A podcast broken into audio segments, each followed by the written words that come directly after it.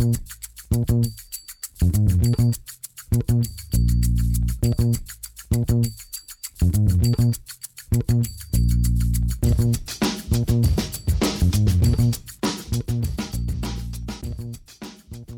und herzlich willkommen zu Football Rausch. Mein Name ist Tim Rausch und an meiner Seite ist wie immer Rahman Robrail. Hallo Rahman. Hallo Tim. Ich hoffe, bei dir und bei euch da draußen ist äh, genauso strahlend blauer Himmel wie hier im wunderschönen Wuppertal. Nachdem es jetzt quasi 48 Stunden durchgeregnet hat in München, äh, scheint heute tatsächlich die Sonne. Ja, also hier ist echt, ich würde sagen, wir machen nicht allzu lang, weil das Wetter ist echt bombastisch heute. Ähm, deshalb, was steht heute auf dem Plan? Wir werden natürlich über die Entlassung der beiden deutschen NFL-Profis Moritz Böhringer und Dominik Eberle reden. Wir werden uns mit Doug Peterson, dem Head Coach der Eagles, beschäftigen. Der ist nämlich an Corona erkrankt bzw. hatte Kontakt mit einer an Corona erkrankten Person. Das weiß man ja dann nie so genau, was da jetzt der Fall ist. Auf jeden Fall ist er momentan in häuslicher Quarantäne.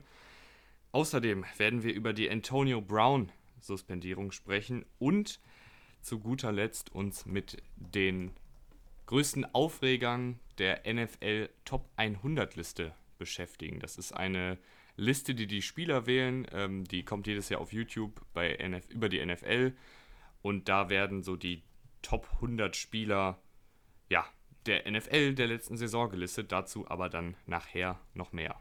Bevor wir jetzt anfangen, wir sind ungefähr noch 60 Follower entfernt von 1000 Followern auf Spotify. Dafür schon mal vielen Dank.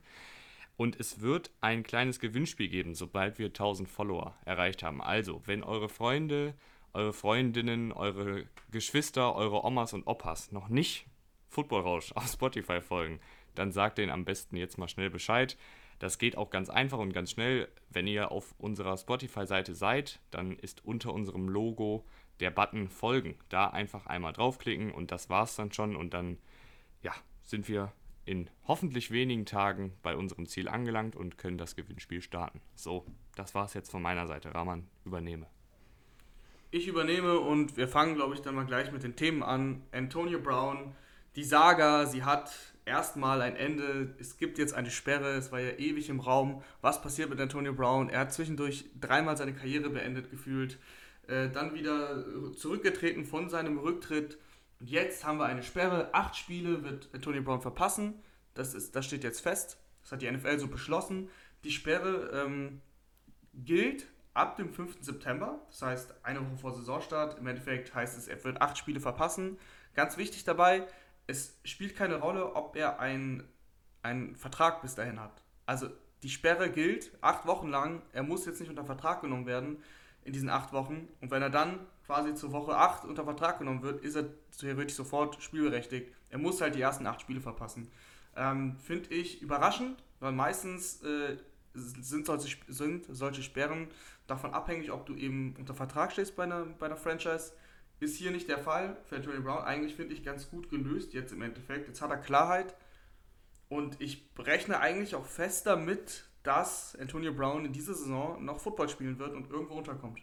Boah, nee, Rahman. Ich, also ich bin's langsam, ich bin's langsam echt ein bisschen leid, ne? Also es geht mir einfach auf den Nerv, der, dass der gefühlt da alle zwei Wochen erklärt er seinen Rücktritt und eine Woche später bettelt er wieder die NFL-Teams an, dass sie ihm doch einen Job geben wollen, äh, sollen und ist ein, ist ein guter Footballspiel, ist sogar ein sehr, sehr guter Footballspiel. Das ist wirklich überhaupt keine Frage, aber mir geht er einfach auf den Nerv. Und ja gut, aber darum geht es doch jetzt hier nicht, oder? Ja, ich wollte es aber nur noch mal irgendwie loswerden, weil mich ja. nervt das irgendwie seit, seit einem Jahr ist dieser Top-Footballspieler einfach nur durch Dummheiten nicht auf dem Footballfeld und das schadet halt der NFL und das schadet auch mir als Fan, weil ich habe Antonio Brown super, super gerne beim Footballspielen zugeschaut, aber ich schaue ihm halt nicht gerne zu, wie er gefühlt alle drei Wochen seinen Rücktritt erklärt und irgendeine Blödheit macht. Aber gut. Bin ich, jetzt bin ich, bin ich ja voll bei dir.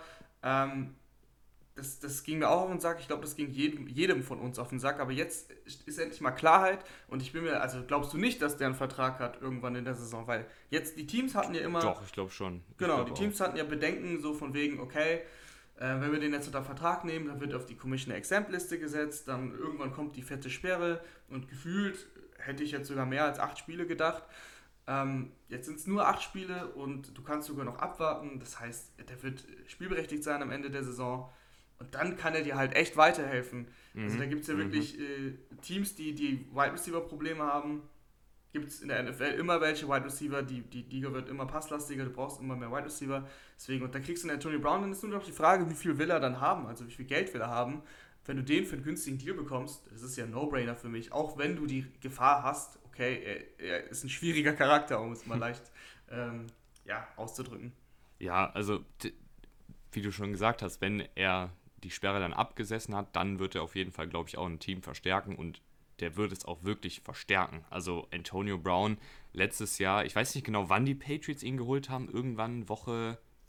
Ja, also der hat. Nee, sechs? nee, nee, nein, nein, genau. nein, nein, nein, am Anfang? Ganz am Anfang. Der hat äh, Woche 1, glaube ich, nicht gespielt, beziehungsweise da wurde er verpflichtet dann.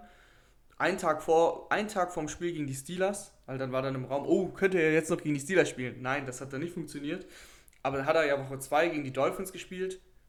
Und äh, genau, er wurde halt quasi ein, ein Tag vom, vor der ersten, vom ersten Spieltag äh, wurde er verpflichtet. Ah, okay. Ja, dann war ich gerade noch dann, dann war ich ein bisschen auf dem Holzweg. Aber gut, dass ich dich hab, Rahman. Äh, aber was, ich, was mein Punkt war, Antonio Brown wurde da in ein komplett neues System reingeworfen, hat ein einziges Spiel gemacht und da trotzdem ganz gut gespielt. Also äh, um die 60, 70 Yards gefangen und einen Touchdown. Wenn ich mich da ja, recht entsinne. Ja, äh, nee, äh, nee, der Touchdown stimmt. Aber wenn ich mich recht entsinne, war es nur 43 Yards. Ach Mann, jetzt, ich, das ist das, wenn man das einmal nicht eingibt. ja, und ich habe es auch nicht eingegeben, aber ich habe es im Kopf. 56. Ah, 56. dann sind wir. Warte, wer war jetzt näher dran? Ich hatte 43 und du hast 70.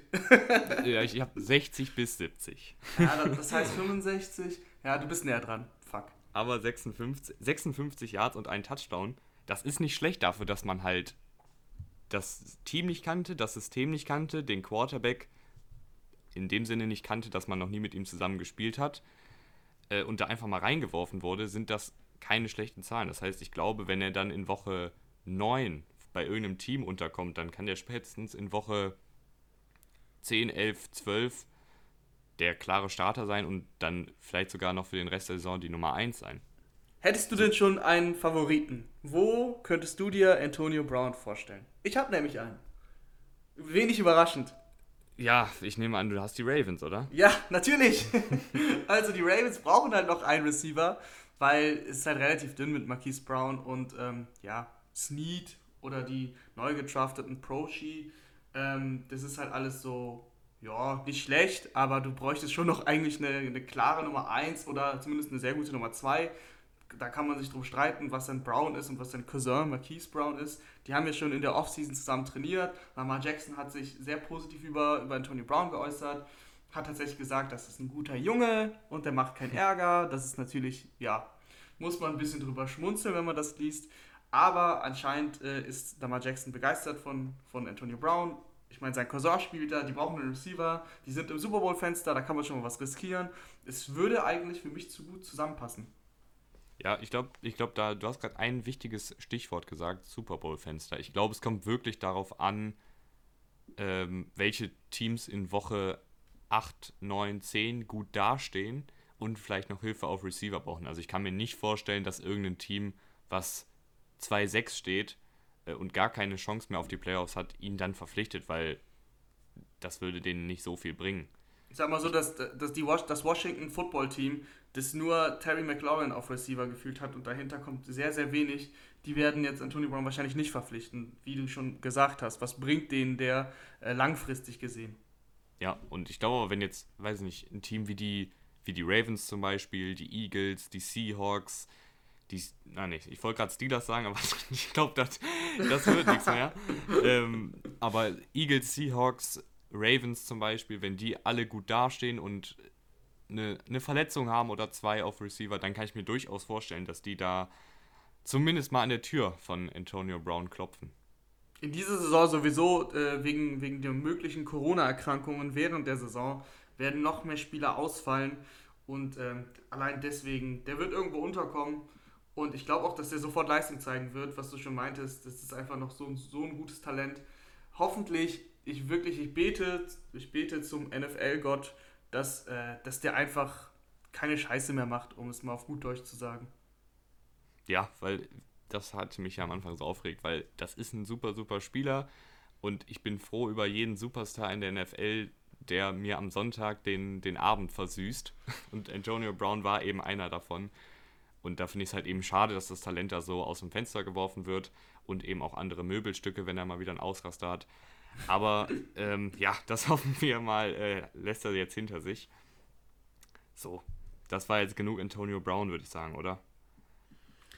Ja, das war genug Antonio Brown. Äh, machen, wir, machen wir doch weiter mit, äh, mit den Eagles. Und da gab es jetzt die News, dass Doug Peterson an, an, Corona erkrankt ist. Er ist nicht der erste Head Coach, weil Sean Payton schon im März an Corona erkrankt war, dann auch wieder geheilt war.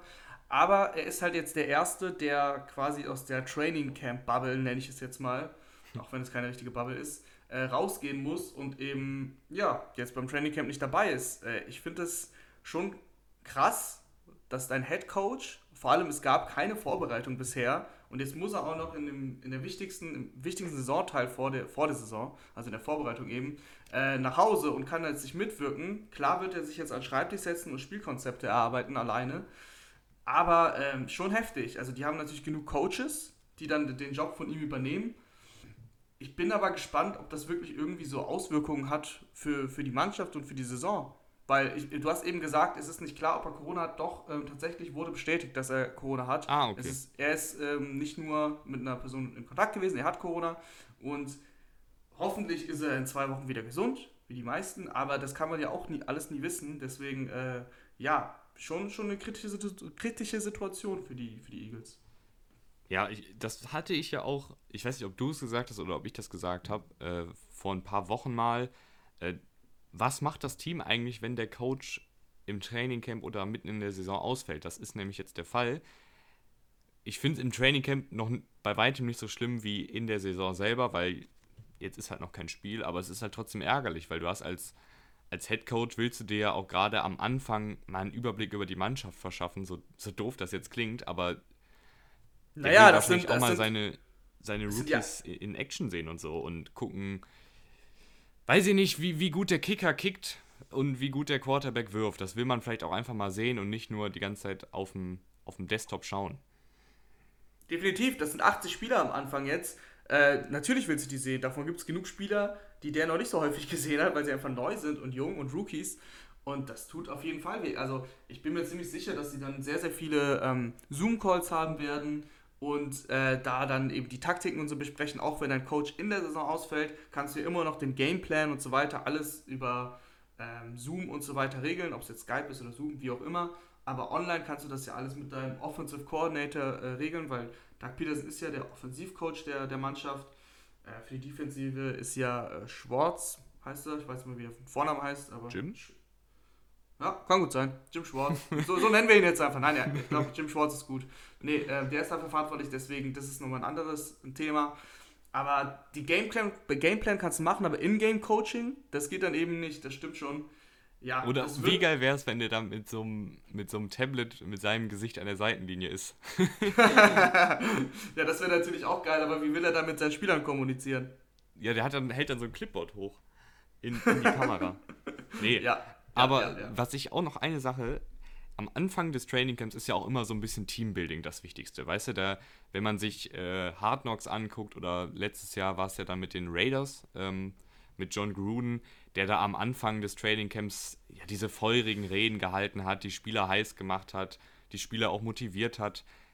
Und das ist, glaube ich, einfach auch nochmal eine andere Wirkung, wenn dir das jetzt jemand übers Telefon sagt oder wenn da jemand da vorne steht und sagt, Jungs, wir müssen das, das und das machen, das und das sind unsere Ziele, das und das müsst ihr dafür machen, ich will das und das sehen, etc. pp.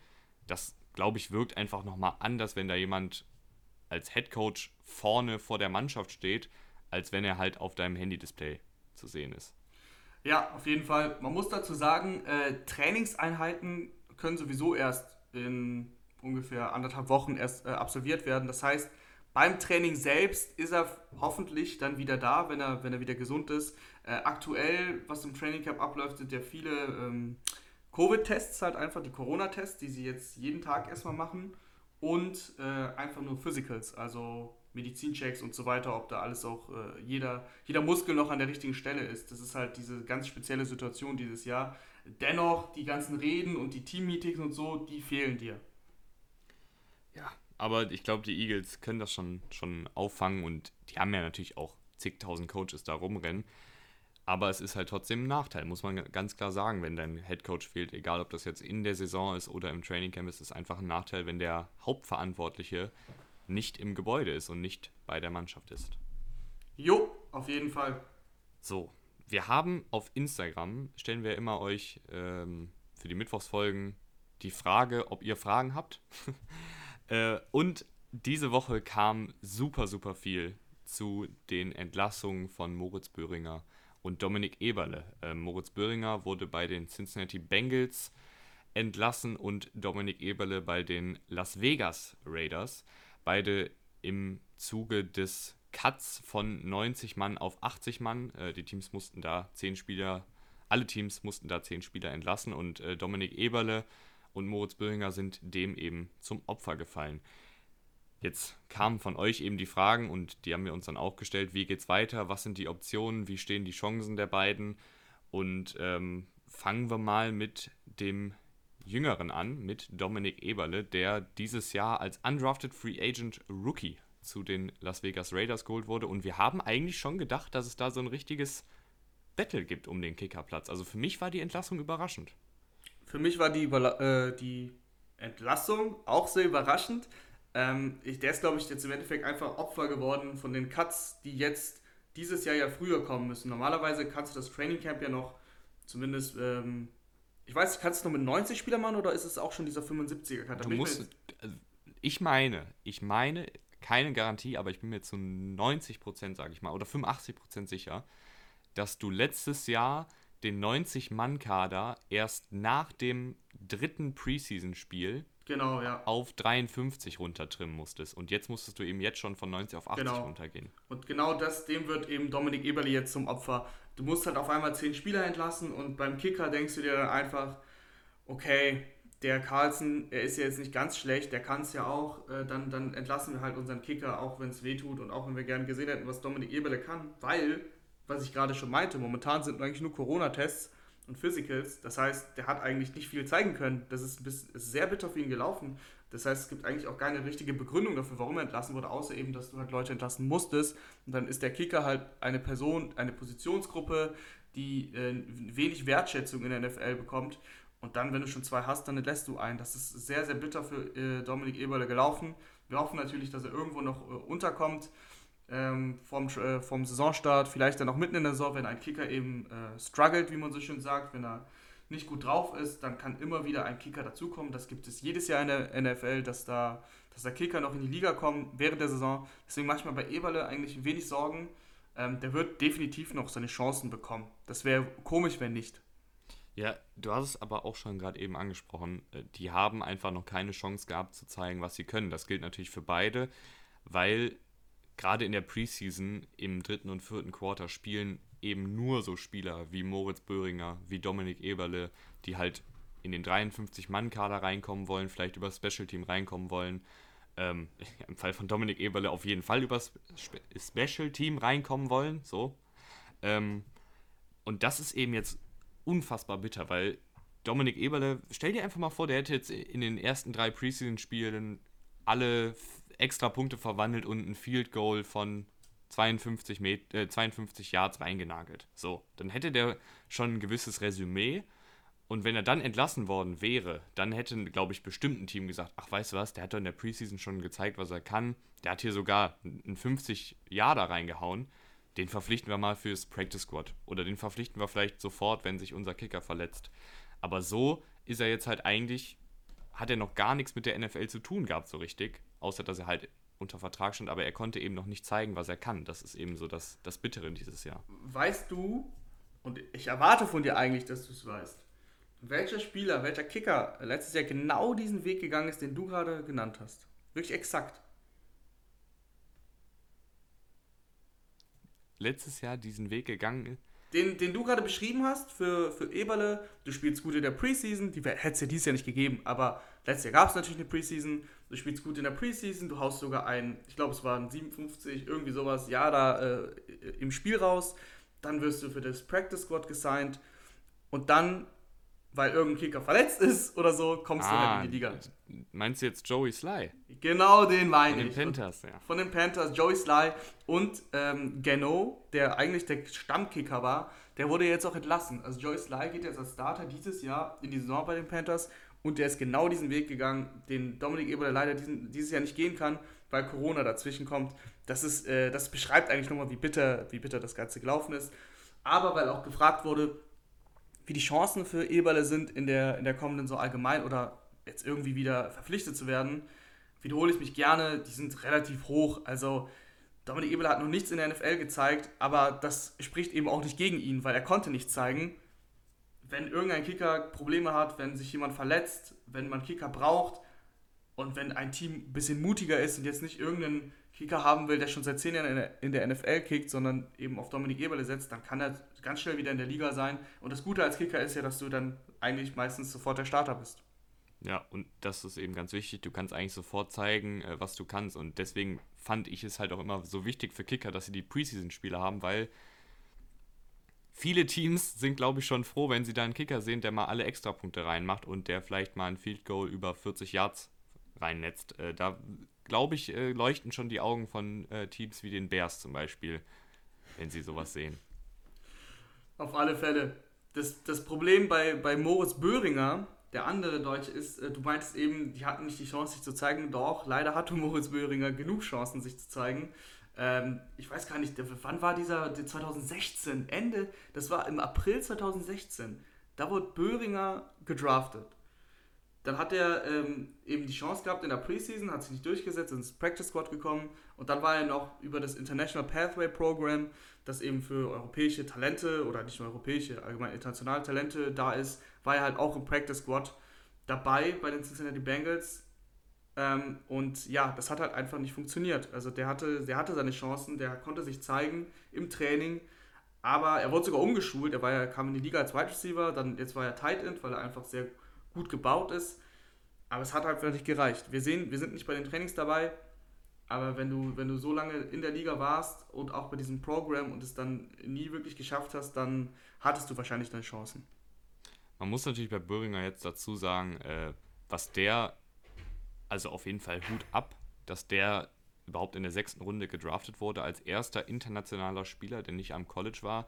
Das ist auf jeden Fall eine Leistung. Hat, glaube ich, hier auch nochmal so einen kleinen Ruck durch die, durch die deutsche Football-Szene äh, gegeben, dass man eben auch direkt aus Deutschland, aus der GFL in die NFL den Sprung schaffen kann, ist natürlich sehr, sehr, sehr, sehr unwahrscheinlich, aber Moritz Böhringer hat es geschafft und dafür ja, muss man ihm eigentlich äh, applaudieren und den Hut ziehen. Die Sache ist halt nur momentan, du hast es gerade schon angesprochen, der ist durch das International Pathway Programm in den Practice Squads der Teams gelandet. Das heißt, dieses Programm ermöglicht es den Teams einen extra Practice Squad Platz zu haben. Normalerweise haben die Teams 10 Practice Squad Spieler, aber im Falle des Pathway Programms haben die dann einen elften. Das heißt, der wird dann auch nur mit einem internationalen Spieler belegt. Dieser Platz ist jetzt allerdings für Moritz Böhringer verfallen nach der letzten Saison. Das heißt, jetzt ist er ein stinknormaler Free Agent, wie jeder andere auch, und muss halt hoffen, dass eines der 32 Teams noch irgendwas in ihm sieht und ihn anruft. Aber über ein International Pathway Programm kommt er jetzt leider nicht mehr in die Teams rein. Man muss dazu auch sagen, wenn du in diesem International Pathway Program Practice Squad quasi bist, bist du nicht spielberechtigt. Also das ist, äh, das ist einfach so. Ähm, Jakob Johnson zum Beispiel, der war auch in diesem Programm und die Patriots haben ihn dann letztes Jahr aus diesem Programm rausgeholt und ihn ins reguläre Practice Squad getan in, am Anfang der Saison, um quasi zu sagen, okay, wir wollen auf dich zurückgreifen können, wenn wir dich brauchen. Das ist bei Moritz Böhringer leider nie passiert. Also Moritz Böhringer hatte zu keinem Zeitpunkt die Chance, ein Regular Season Game zu bestreiten, weil er nie Teil des 53er Kaders war und auch nie Teil des richtigen Practice Squads. Deswegen ist das jetzt alles auch nicht überraschend, wenn wir ehrlich sind, äh, dass Moritz Böhringer jetzt eben entlassen wurde. Schade ist es auf jeden Fall und ich bin da auch voll bei dir. Das ist, äh, da muss man ihm applaudieren, dass er überhaupt in die NFL gekommen ist aus der GFL. Äh, das, ist, das ist alles andere als einfach. Aber so langsam ähm, ja, geht, glaube ich, die Reise für, für Mobo zu Ende. Er ist Free Agent, er kann natürlich gewählt werden von, irgendeinem, von irgendeiner Franchise. Ob das passiert, sehr fraglich. Und eine Sache noch, Eberle, weil das immer viele, glaube ich, da ein bisschen Probleme haben, das zu verstehen, aber Dominik Eberle ist zwar Deutscher, aber kann nicht dieses International Pathway Programm mitmachen, weil er eben stinknormal am College äh, gekickt hat und als undrafted Rookie da einfach zu den Raiders hingegangen ist. Also der ist auch ein ganz normaler Free Agent und kann nicht Gebrauch von dem Pathway-Programm machen. Das auch nur nochmal der Vollständigkeit halber. Dann würde ich sagen, gehen wir doch ran an die NFL Top 100. Ei, ei, ei. Ja. Ich habe es eben schon mal kurz angerissen. Willst du es jetzt auch noch mal ganz kurz erklären? Was ist denn die NFL Top 100 Liste? Jedes Jahr, jedes Jahr seit 2011 ähm, wählen die NFL-Profis ihre 100 besten Spieler. Da, es gibt ganz normal stinknormalen äh, Stimmzettel mit 100 äh, leeren Lücken und da trägst du halt deine Top 100 ein und dann schaut sich die NFL das an und rechnet den Durchschnitt aus und so kommt im Endeffekt eine, Liste raus mit den 100 besten NFL-Spielern, gewählt von ihren Kollegen. Was natürlich wirklich eine Auszeichnung für die Spieler ist, weil die Spieler geben meistens ja wenig Wert darauf, was irgendwelche Journalisten sagen. Aber wenn die eigenen Mitspieler da abstimmen und sagen, okay, du bist in der Liste dabei, das ist schon eine Ehre für die Spieler und deswegen wird es auch immer, ist immer heiß ersehnt, diese Liste, die immer so zur Training Camp Zeit rauskommt. Äh, so wie dieses Jahr und wir haben uns jetzt mal überlegt, okay, wie gehen wir das an, weil es war schon, gab schon ein paar Überraschungen. Ich habe jetzt ein paar ähm, Spieler, die es für mich äh, nicht, nicht verdient haben, so hoch zu stehen. Also ob die dann in der Liste sein können, das sage ich dann bei dem Fall, aber es gibt Spieler, die einfach viel zu hoch dastehen, obwohl es deutlich bessere Spieler auf ihrer Position zum Beispiel gibt. Und Tim, was, was, was wolltest du nochmal machen? Ich wollte die Spieler nennen, die eigentlich in die Liste hätten kommen sollen, müssen, dürfen, können. Die aber nicht dabei sind. Genau. Okay, womit fangen wir an? Äh, ich würde sagen, wir machen einfach mal abwechselnd, oder? Du sagst okay. einen, der nicht reingehört, dann sage ich einen dafür, der auf jeden Fall reingehört. Man muss okay. natürlich auch dazu sagen, äh, die Spieler stimmen zwar ab, aber sind natürlich auch zum Teil echt sehr parteiisch. Also Aaron Jones, Running Back der Packers, hat mal eben sich an eins gesetzt. Ist natürlich auch ein bisschen immer eine Ego-Sache, aber äh, ja, deswegen, man muss die ganze Liste auch ein bisschen mit einem Augenzwinkern sehen. Also klar, so die grob, spiegelt schon so ja, grob so, wieder, genau, aber ja. ich würde da auch nicht immer alles auf die Goldwaage legen. Und ich muss sagen, ich bin tatsächlich auch, wenn ich mich recht entsinne, über diese Listen zur NFL damals gekommen. Also ich finde die nach wie vor echt cool, weil du halt die, die Spielszenen siehst und ich mag es immer, wenn andere Spieler über andere Spieler reden. Also wenn ja, NFL-Spieler ja, ja, erklären, warum der NFL-Spieler jetzt so gut ist und was er macht. Und damals, ich weiß, boah, ich weiß gar nicht mehr genau, ich glaube, eines der ersten NFL-Videos, die ich so gesehen habe, war das von JJ Watt, wo er Erster wurde und wo er da wie so eine absolute Maschine diese Tribüne runtergegangen ist. Von Hard Knocks, glaube ich, war das damals noch. Und das ja, hat mich halt damals so ein bisschen dabei, gepackt ja. an der NFL und da, ich glaube, so bin ich tatsächlich zur NFL gekommen. Ja, muss man Kleiner auch. Fun Fact.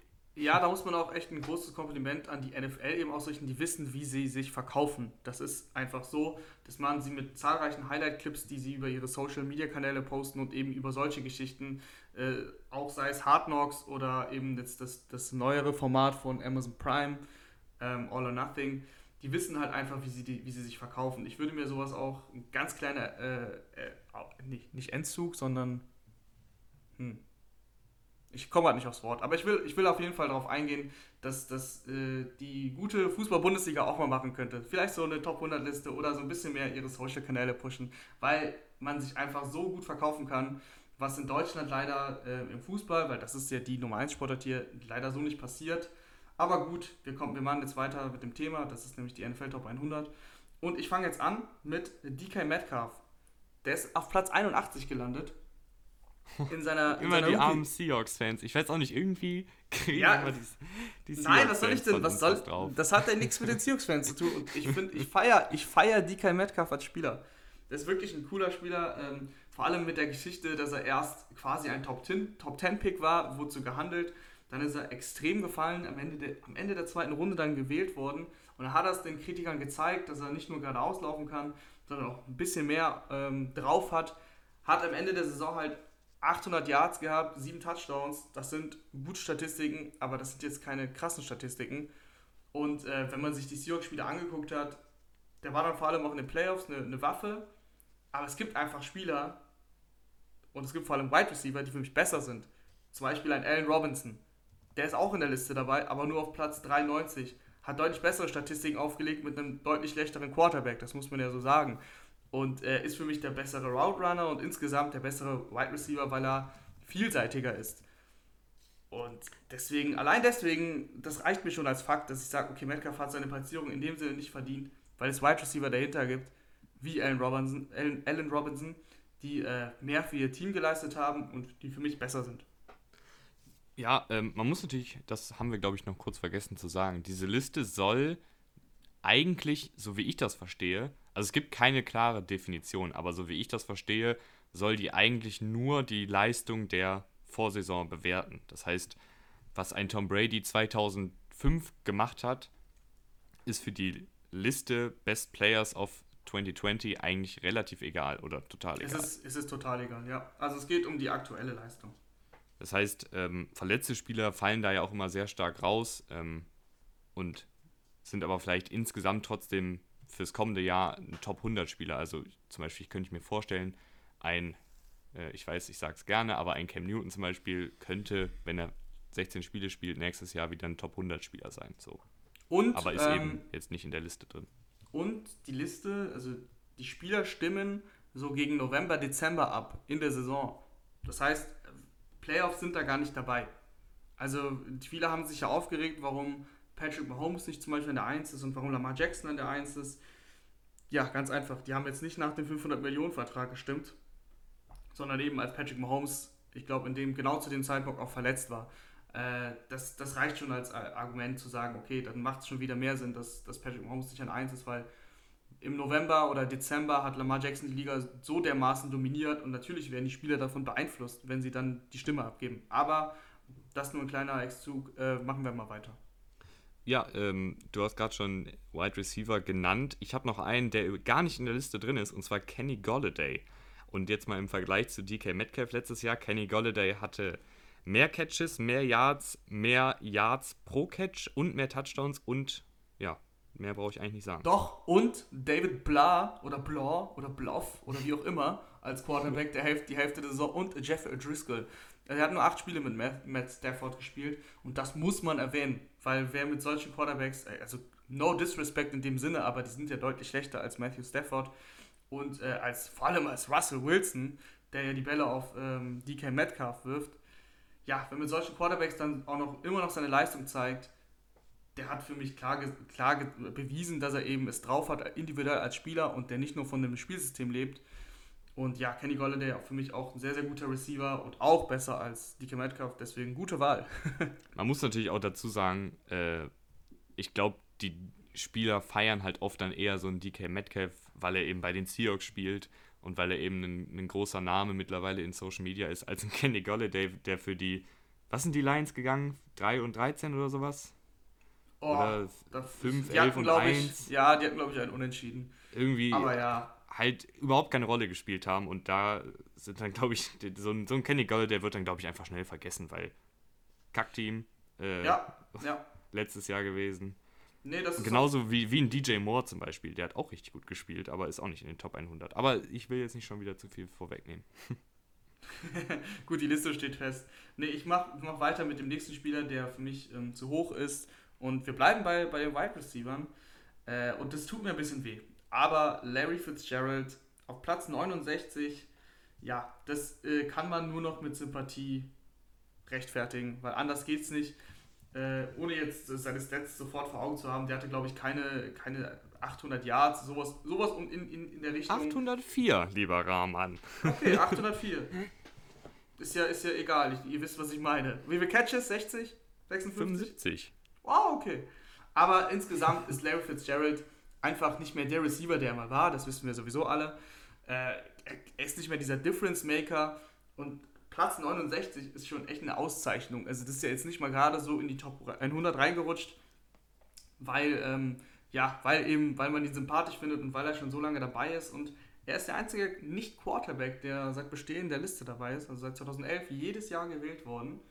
Ähm, das spricht natürlich für seine Konstanz, aber seine individuelle Leistung, äh, Hand aufs Herz, sind wir mal ehrlich, wenn wir jetzt uns, ein, uns ein, keine Ahnung, unsere Top 10 der Receiver basteln, dann ist da Larry Fitzgerald halt nicht mehr drin. Ja, ähm, dass Larry Fitzgerald in ein paar Jahren in die Hall of Fame muss, ist klar. Dass Larry Fitzgerald mehr Tackles als Dropped Passes hat, weiß, glaube ich, mittlerweile auch jeder, dass Larry Fitzgerald einfach eine absolute Wide Receiver Maschine ist, weiß auch jeder, dass der ein toller Teammate ist, weiß jeder. Und dass der letztes Jahr tatsächlich auch noch ein, zwei gute Spiele hatte und gute Szenen hatte, weiß auch jeder, aber du hast es eben gesagt, er ist jetzt nicht mehr der, der beste Receiver, der ist kein Top 10 Receiver mehr, aber er ist trotzdem noch wichtig für die Cardinals, aber eben nicht Top 100 wichtig. Top 100 muss man ja auch sagen, ey, es gibt pro Saison 53 mal 32 äh, Spieler, also 53 Spieler, 32 Teams. Ich bin nicht gut im Rechnen, aber das sind sehr, sehr viele. Und wenn man da eine Top 100 zusammenstellt, dann muss man wirklich die Creme de la Creme wählen. Und äh, Larry Fitzgerald war sehr, sehr lange die Creme de la Creme. Ist mittlerweile einfach in einem Alter, wo es auch nicht äh, bedenklich ist, wenn du nicht mehr die Creme de la Creme bist. Deswegen gar keinen Vorwurf an ihn, auch nicht an seine Kollegen, die für ihn abgestimmt haben, weil er ist einfach ein sympathischer Typ. Äh, er ist eine Legende, wird nicht umsonst Larry Legend genannt. Es reicht einfach objektiv nicht. Aber egal. Machen wir weiter mit deinem ähm, Spieler, der es verdient hätte, vielleicht für Larry Fitzgerald drin zu sein. Ja, ich, ich nehme dann auch jetzt passenden Passempfänger, allerdings auf der Tight End Position und ich glaube, das dürfte dich jetzt freuen, aber ich warte drauf. war Mark Andrews? Ja, ich warte drauf. Was haben die sich denn dabei gedacht? Also, der war, äh, das haben Ravens Reporter jetzt berichtet. Ich muss es gar nicht erklären, Rahman nee, legt direkt schon los. Der war, der war nicht mal in den, der war nicht mal in den 110. Also der war nicht mal, der ist nicht so gerade so 103. geworden. Der war nicht mal in 110, man weiß nicht, wo er war. Mark Andrews hatte letztes Jahr die meisten Touchdowns äh, als Tight End, 10 Stück an der Zahl. Äh, Mark Andrews hat nur 43% der Snaps gespielt und hat diese Zahlen aufgelegt. Der war so ein wichtiger Bestandteil dieser Ravens Offense. Und wo zur Hölle, ja, nee, das kann ich mir wirklich nicht erklären, warum die. Äh, Darren Waller ist noch an 99 dabei. Finde ich auch super, eine sehr, sehr coole Geschichte. Nachdem Darren Waller eben diese Schwierigkeiten hatte in seiner Karriere. Aber Mark Andrews hat eine bessere Saison als Darren Waller gespielt. Also, das, das kann mir ja keiner, kann mir ja keiner das Gegenteil behaupten. Oh, Rahman. Nee, klar. Darren Waller hat ja fast, fast 300 Yards mehr. Der hatte eine ganz andere Rolle in dieser Offense. Darren Waller hatte eine ganz andere Rolle in der Offense der Raiders als Mark Andrews. Ich habe gerade gesagt, dass Mark Andrews nur 43% der Snaps gespielt hat, weil die Ravens so lauflastig sind und weil die Ravens so oft eben mit ihren Blocking-Tight Ends dann drauf waren. Hayden Hurst und Nick Boyle haben dann eben die, die, die Run-Blocking-Snaps eben gespielt. Aber wenn du, wenn du Mark Andrews in die Offense der Raiders gepackt hättest für Darren Waller, Mark Andrews ist der bessere Spieler. Also da, da lasse ich gar nicht mit mir diskutieren. da atmet er nur ganz tief durch. oh, also. Guck mal, Darren Waller hat fast jeden Snap bei denen gespielt. Ja, aber Darren Waller ist schon eine geisteskranke Maschine. Also athletisch ist der vielleicht sogar, glaube ich, noch ein bisschen besser als Mark Andrews athletisch vielleicht, aber ich finde, der bessere Footballspieler, das können wir, es ist immer, immer so, das ist ja so schön an diesen Diskussionen. Wir können es natürlich nie nachweisen, nie beweisen, weil Mark Andrews spielt eben bei den Ravens in einer lauflastigen Offense und Darren Waller spielt eben bei den Raiders, ähm, wo der Ball häufiger geschmissen wird. Als das ist auch übrigens jetzt gerade, ich bin auch gerade etwas verwirrt, weil normalerweise sind wir eigentlich immer bei jedem Thema äh, gleiche Meinung und jetzt das erste Mal so gefühlt seit einer ja, Ewigkeit das Ding ist, Stats sind halt auch nicht alles. Der hat ja. richtig abgerissen, Darren Waller. Das, da, ich will ja auch das gar nicht kleinreden. Ich habe ja auch gerade gesagt, ich finde es gut, dass er noch an 99 reingerutscht ist. Aber ähm, du musst halt, einen, Mark Andrews musst du wirklich wertschätzen für das, was er, was er gezeigt hat in dieser Offense. Für die äh, Snaps, die er bekommen hat, hat er immer alles rausgeholt. Deswegen für mich wirklich überraschend, dass er nicht dabei ist, aber das hast du, das siehst du ja ähnlich. Aber dann würdest du ja auch sagen, dass Darren Waller äh, hätte höher stehen müssen als 99. Ja. Weil, oder oder ja. ist Mark Andrews 100 und Darren Waller 99. Zum Beispiel, aber ich kann mich auf jeden Fall darauf einigen, dass beide in die Liste gehören und nur einer hat es ja geschafft. Dann, dann würde ich sagen, ähm, machen wir es wieder harmonisch wie immer, einigen wir uns darauf, dass sie beide reingehören. Ich finde Mark Andrews mit einer kleinen Fanbrille besser, du Darren Waller, das ist auch okay so ich, ich hoffe jetzt, dass dein, dein nächster, wer nicht reingehört, der, die Person sein wird, die ich denke, die es sein wird. Ich bin mal gespannt. Du bist gespannt, wer jetzt kommt. Ich, mach, mhm. ich, ich, ich treibe die Spannung noch ein bisschen in die Höhe. Oder beziehungsweise der, der zu hoch ist. Manche genau. Ja, nee, nee, das ist, das ist, das ist vollkommen richtig. Ja, ich, ich mach's ganz kurz. Todd Gurley. Was? Hm. Warum? 51. Todd Gurley ist auf 51 gewählt worden ich meine, Todd Gurley hat letzte Saison, vor allem am Anfang der Saison, ja, eigentlich, der wurde ja kaum ins, ins, ins System von den, äh, von den Rams eingebaut, weil sie irgendwie so Sorgen hatten um seine Verletzungen. Hinten raus wurde dann deutlich besser, aber insgesamt steht halt eine wirklich schlechte Saison für Gurley, für seine Verhältnisse auch zu Buche. 3,8 Yards pro Lauf, nur in Anführungsstrichen 857 Rushing Yards, er hat auch im Receiving Game nicht wirklich was gezeigt. 31 Catches sind für einen Todd Gurley nicht viel und der ist 51. Also das wird doch jetzt langsam, also ich will nicht sagen, dass es lächerlich ist, aber wenn du jetzt die Leistung von letztem Jahr nimmst, weil der war halt davor das Jahr natürlich noch auf Platz 5. Das musst du dir auch mal vorstellen, Platz 5. Weil ähm, da hat er ja richtig abgerissen. Das war auch damals gerechtfertigt. Da hat er die Rams in den Super Bowl gefühlt als Running Back. Das musst du auch erstmal machen. Ähm, aber die, dieses Jahr I'm sorry, also das war einfach nicht, nicht so gut, als dass Platz 51 gerechtfertigt wäre. Äh, ja, also da gibt es, glaube ich, keinen Diskussionsgrund. Das ist eben die Sache, dass er noch diesen, diesen Status des Elite Running Backs hat. Aber ja, die Knie haben nicht mehr mitgemacht und äh, dadurch hat er eben echt einen starken Leistungseinbruch gehabt. Ich bin mal gespannt, was er jetzt bei den Falcons macht, ehrlich gesagt. Ob er da jetzt seine Karriere nochmal restartet und ein Breakout-Jahr 2.0 hat vielleicht. Ich weiß es nicht. Ich bin super, super gespannt, aber er gehört Stand heute erstmal nicht in die Top 100 Liste des letzten Jahres, weil dafür hat er einfach zu wenig gemacht. Da hätte ich auch eher einen Joe Mixon zum Beispiel gesehen. Nicht so hoch, aber für ihn in der Liste drin. Also, wir, also de definitiv äh, ist er ist 51 zu hoch, ob er jetzt da reingehört oder nicht. Anderes Thema. Für mich wäre es auch kritisch und eher nein. Er würde nicht reingehören. Aber äh, jetzt gerade, also ich finde einfach, dass 51 deutlich zu hoch ist und damit hat sie es für mich auch. Also das, das da gibt es für mich keinen Diskussionsbedarf. Ich habe, glaube ich, jetzt den, den kontroversesten, beziehungsweise den meistgeforderten. Carson Wentz. Also, ich möchte jetzt nicht Josh Allen bashen, aber Josh Allen ist Platz 87, Carson Wentz ist nicht drin. Und es gibt keine Welt, es gibt wirklich keine einzige Welt, in der Josh Allen ein besserer Quarterback ist als Carson Wentz. Josh Allen hat unfassbares Armtalent, kann, wenn er alles richtig macht und sich weiter so gut entwickelt, wie er es von Jahr 1 auf Jahr 2 gemacht hat, ein echt guter Quarterback werden. Aber der hatte letztes Jahr nicht mal 59% Completion Percentage.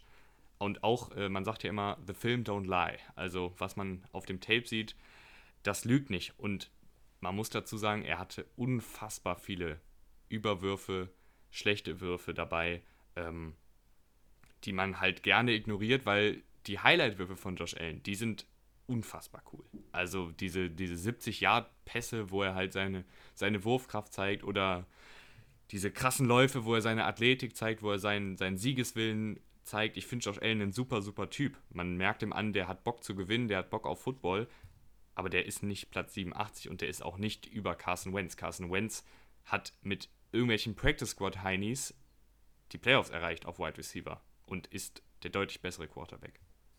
Ja, für mich auch keine Frage. Carson Wentz äh, gefühlt mit drei Receivern insgesamt und zwei auf der Straße mal eben zusammengeholt und gefragt, ob sie Receiver spielen können. Haben sie am Ende dann noch die Playoffs geschafft, vier Spiele in Folge gewonnen.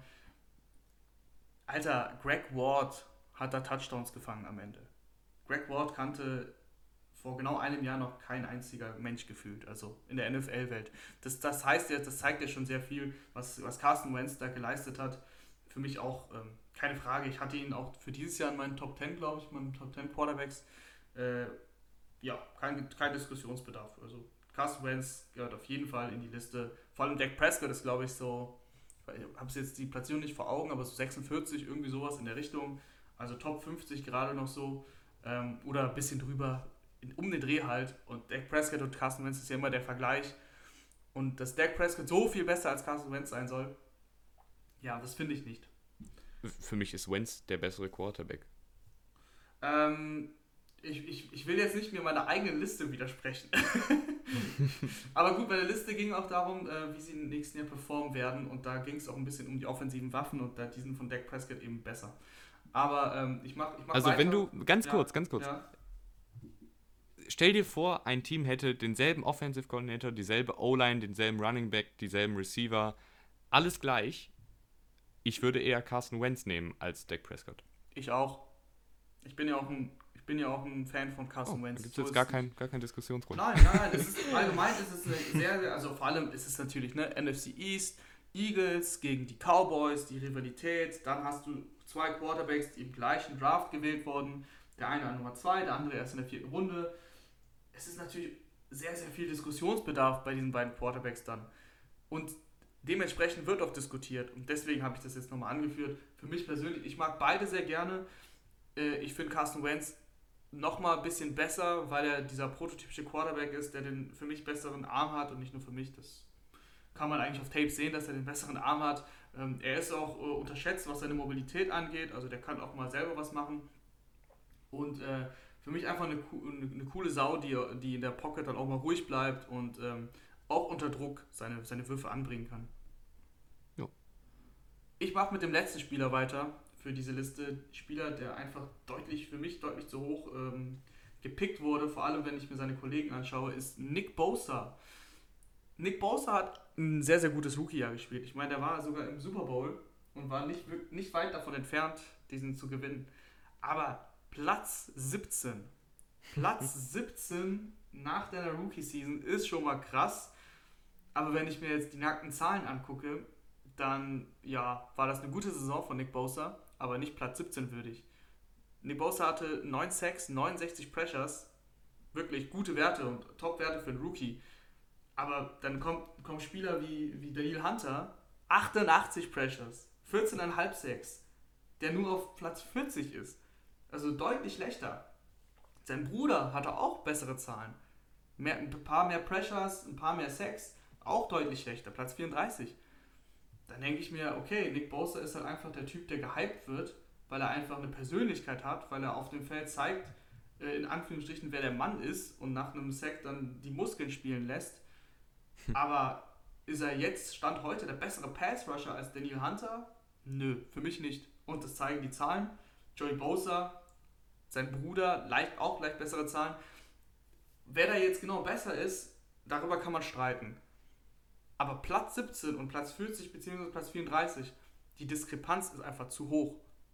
Bosa ist für weißt, mich in einer Riege mit den Spielern und nicht so viele Plätze besser. Also Nick Bosa gehört für mich in die Top 100 Liste, aber halt bei weitem nicht so hoch. Ähm, genau, das da ist würde ja, ich zum Beispiel. Die Spieler, die ich nenne, das heißt nicht, dass sie da nicht reingehören. Das habe ich ein paar Mal gesagt, das betone ich jetzt nochmal. Das heißt nur, dass sie zu hoch waren.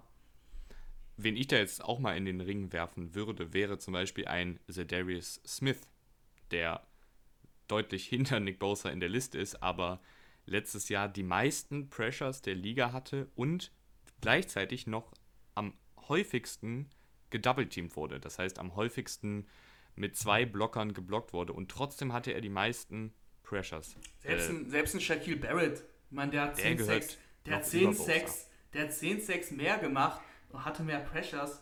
Äh, in welcher Welt rechtfertigst du das denn bitte? Vor allem spielt ähm, äh, Shaquille Barrett spielt Outside Linebacker. Das heißt, er hat auch mal in, in Pass Coverage gespielt. Auch wenn es nicht häufig war, aber das hat er definitiv gemacht.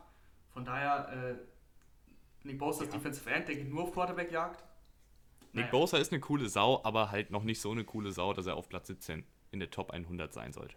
Vor allem sportlich. Ja, ja, genau. Hast du noch, hast du noch einen, der da noch hätte reingehört? Nee, also klar, man kann jetzt noch, ich glaube, man könnte da äh, noch 50 weitere Spieler nennen. Ein Kenny Clark, ein Matt Ryan, ein Anthony Harris. Obwohl, lass mich noch ganz kurz, Anthony Harris war letztes Jahr wieder eine absolute Maschine für die Vikings. Die letzten zwei Spielzeiten schon richtig, richtig gut. Letztes Jahr sechs Interceptions, der höchst bewertetste Coverage Safety von PFF, also in der Passverteidigung der beste Safety letztes Jahr, nicht in den Top 100. Absolute Frechheit. Das Safeties, wollte ich noch loswerden. Safeties bekommen keine Liebe. Wieso? Und O-Liner kriegen auch keine Liebe. Gib den, gib den dicken Jungs, die die Quarterbacks beschützen, auch mal ein bisschen mehr Liebe. Liebe Top 100 Liste. Hashtag Ronnie Stanley auf Platz 74 ist zu niedrig. Ja. Aber ja, da, diese Liste ist sehr kontrovers, aber ich finde sie trotzdem unfassbar cool. Diese Clips feiere ich. Es macht Spaß, es macht Spaß, sich das anzugucken. Ähm, die Clips sind richtig cool und auch einfach diese Listen. Die Meinung der Footballspieler, der, die, die Spieler, die es halt eben auch zeigen auf dem Platz, das ist natürlich super interessant. Klar kann man sich äh, drüber streiten, aber ich glaube, man kann sich über jede Liste streiten, die 100 Spieler rankt. Also, ja. da wird es nie Einigkeit Ach, und, geben. Und übrigens, äh, die beiden Spieler, die normalerweise da drauf wären, Marshall Yander und Luke Kikli, die jetzt in Footballrente sind, die wären, ich habe mich nachgelesen, hat die NFL auch so gepostet, Kikli wäre auf Platz 43 und Marshall Yander irgendwo bei 80, 90. Also die wären eigentlich in der Liste, aber weil sie eben in den Ruhestand gegangen sind, haben sie die von der Liste genommen. Das heißt, Darren Waller wäre eigentlich 101 und der 100. Spieler, weiß ich nicht mehr genau, wer da der erste war. Also wer 98 war, meinst du? Nee, wer, wer 100 war. Ach, wer 100 war? Oh, nee, das weiß der, ich jetzt auch nicht. Der wäre dann eigentlich 102. Ja. Gut zu wissen, aber ähm, juckt im Endeffekt nicht, weil die beiden ihre Karriere beendet haben. Leider ein sehr, sehr guter Ravens Guard, ein sehr, sehr guter Linebacker der Panthers. Unsere Herzen bluten, aber wir müssen jetzt trotzdem die Folge mal beenden. weil du willst ja doch das schöne Wetter, ne? Ja, auf jeden Fall. Und ich muss tatsächlich noch arbeiten, von daher. Oh. Viel Spaß. danke und danke fürs Zuhören. Leute, hat wie immer viel Spaß gemacht. Wir sehen uns Samstag mit einer kleinen Special-Folge. Aber nur noch klein. Nur klein. In einer kleinen Fantasy-Football-Special-Folge. Ähm, da werden wir einfach mal so grob drüber quatschen. Was ist Fantasy Football? Was kann man da für Formate machen? Und dann natürlich, wen sollt ihr draften? Äh, wer ist ein Sleeper? Wen kriegt ihr in, die späten, in den späten Runden für Umme und wer kann euch da die Liga gewinnen? Das alles werden Rahman und ich besprechen und danach die Woche mit Detti von der Footballerei nochmal besprechen. Dann gibt es sozusagen den Fantasy Football Doppelpack an den nächsten zwei Samstagen. Genau, da freuen wir uns sehr ähm, auf die Folge. Also auch deshalb abonnieren, damit ihr die Folge nicht verpasst. Auf Instagram, Twitter und Spotify und iTunes, überall. Bis dahin, genießt das Wetter und Servus. Tschüss.